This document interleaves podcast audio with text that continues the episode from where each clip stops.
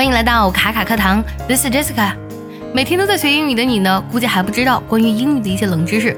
那么今天呢，分享的这些英语的冷知识，可能会颠覆你对英语这门语言的认知。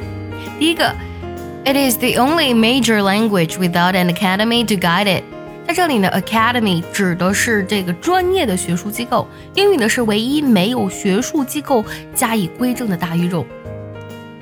比如说，法兰西文学院呢位于巴黎，它主要是负责审查法语；而西班牙语呢有西班牙皇家学院，德语呢也有标准的正规协会，而英语则是没有相应的文学院的。Two, more than one billion people are learning English as you are listening to this program。在你此刻听这个节目的时候呢，全球有超十亿的人正在学英语。十一这个数字呢是在二零零零年所统计的，而现在学英语的人呢，肯定呢也是超过十亿人了。Three。Sixty-nine of one hundred most common English words are Germanic.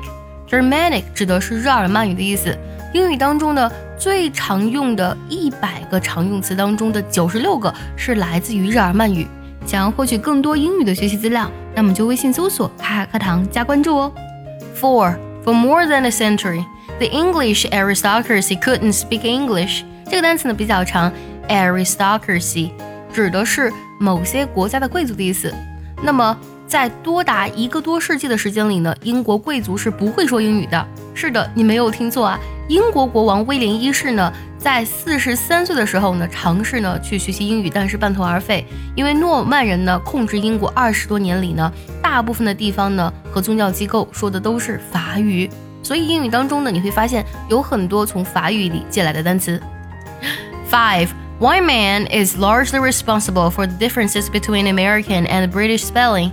英语呢来自于英国，但是到了美国呢，就会发现，在很多单词的发音和拼写上是有不少差异的。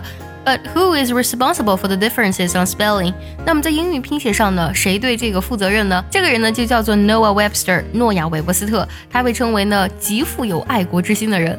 那么他编著了一本词典，叫做《韦氏词典》。也正是因为这一部词典呢，区别了英语呢英式的和美式拼写上的不同。说实话，今天的分享的这些关于英语的五大冷知识呢，有的我也是第一次听到。不过这些冷知识呢，也不妨碍我们继续学英语，因为毕竟啊，英语的使用呢还是非常广泛的。平时你在学英语的时候呢，用过哪些方法，又产生了怎样的疑惑呢？也记得留言分享告诉我哦。